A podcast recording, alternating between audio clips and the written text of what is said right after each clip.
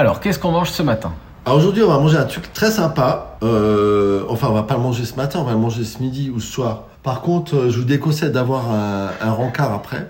Ah, il y a de l'ail Euh, non, mais. Il y a du master.